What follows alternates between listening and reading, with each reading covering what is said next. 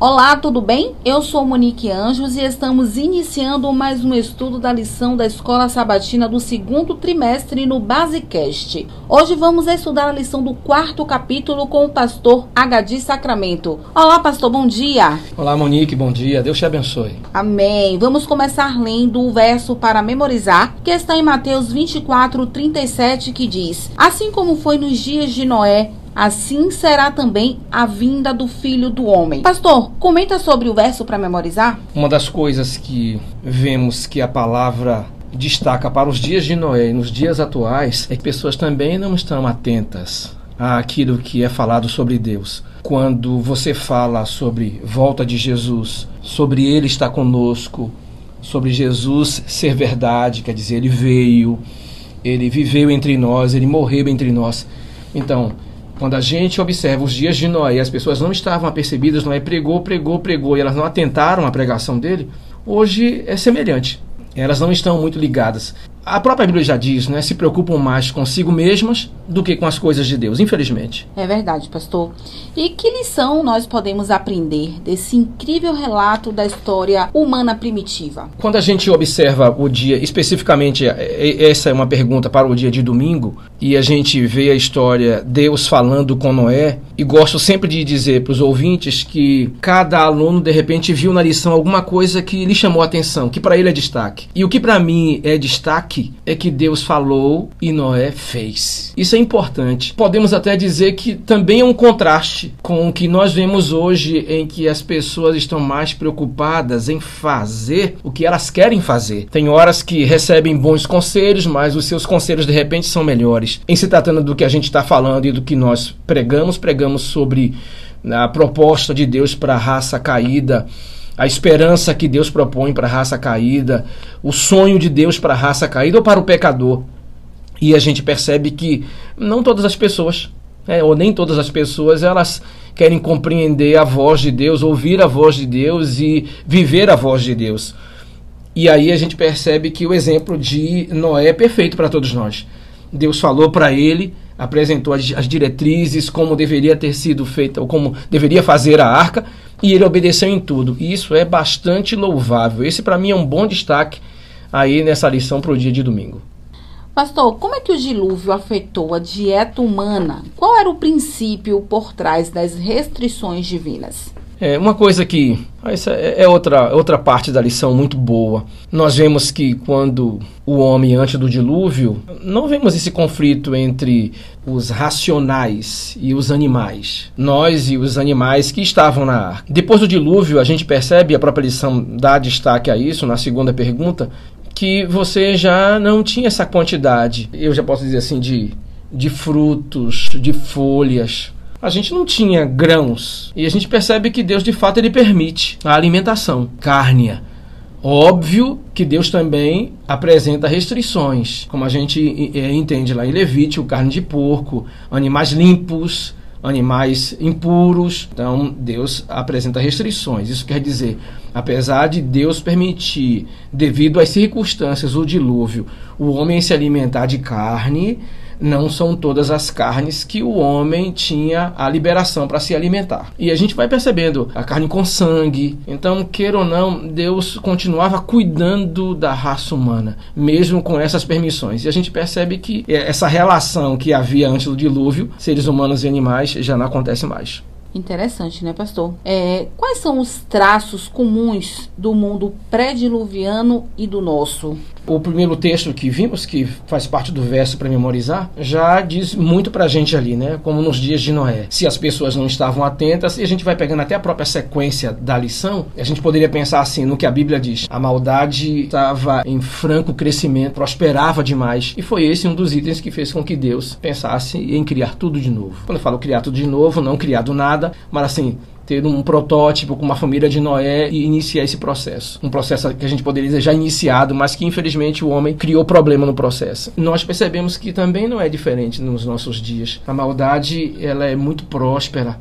A gente vai vendo também o que a Bíblia diz: filho matando pai, pai matando filhos. Se tira a vida por coisas tão pequenas, uma briga de trânsito provoca morte. Vemos que quanto mais distantes de Deus as pessoas estão, mais ruins elas se tornam. E aí a gente percebe que é um paralelo bem igual dos dias de Noé e nos dias atuais. Então as pessoas estão mais preocupadas consigo mesmas e a violência continua imperando. Então, as mesmas coisas que vimos, vimos nos dias de Noé, nós percebemos hoje. E quem sabe com toda a dimensão de tecnologia em termos de alcance muito maior, não é? Muito maior. Porque hoje você pode falar uma coisa contra Deus e você joga isso na internet e o mundo inteiro capta.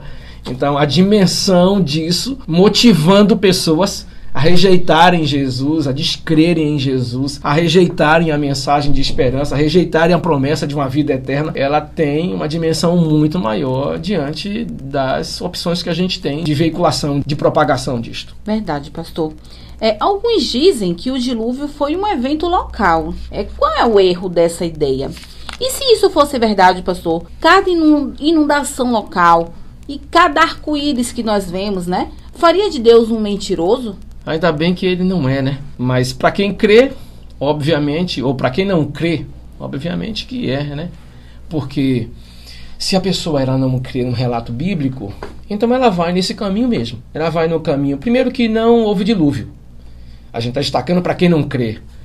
Porque o camarada é cético e ele não crê na palavra. Se não crê na palavra e não crê porque não está próximo de Deus. Então o pensamento dele é criticar mesmo os pontos bíblicos. E aí se questiona, é, como que foi dilúvio? Mas é óbvio, a gente também entende uma coisa, a pessoa ignora todos os fatos. Nós também temos fatos históricos que comprovam. Né?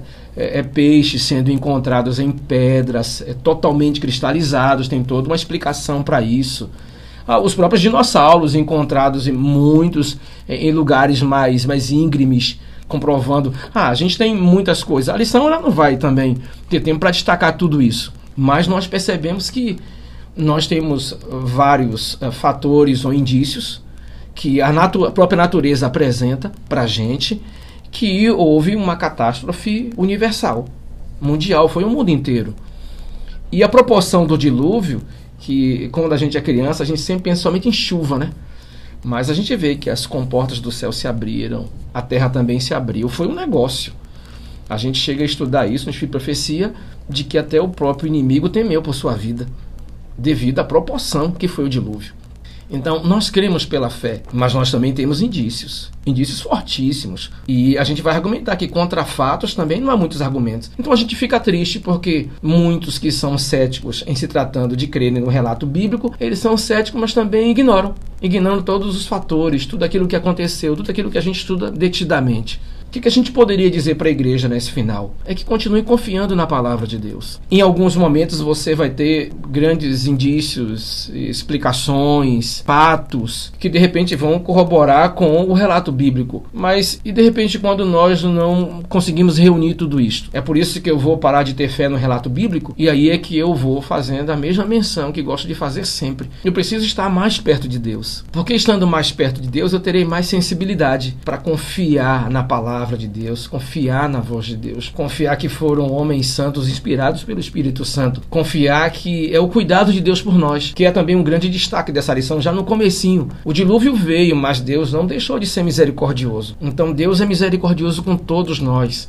há chance para todos. É, não, não tem um lugar somente preparado para Noé e para a família de Noé. Tem um lugar preparado para todos nós. É óbvio, a própria Bíblia diz para a gente: nem todos quererão Deus mas muitos quererão o Senhor. Então, o que nós precisamos fazer, que também é uma ênfase da lição logo no começo dela, é falar do Senhor para outras pessoas. Mas eu não consigo falar direito de quem eu não conheço ou não tenho intimidade. Essa ponderação, para mim, é importantíssima que a palavra vai dizendo. Eu preciso estar perto de Deus e ter uma vontade que eu diria que naturalmente eu não tenho. Depois do pecado, eu não acho que tem algo natural pra gente em se tratando das coisas divinas. Eu penso que a gente se aproxima do Senhor e ele vai tirando a vontade de falar de nós mesmos, da gente querer ser, ser foco e ele vai se tornando um foco em nossas vidas. Consequentemente, a gente consegue falar de maneira poderosa.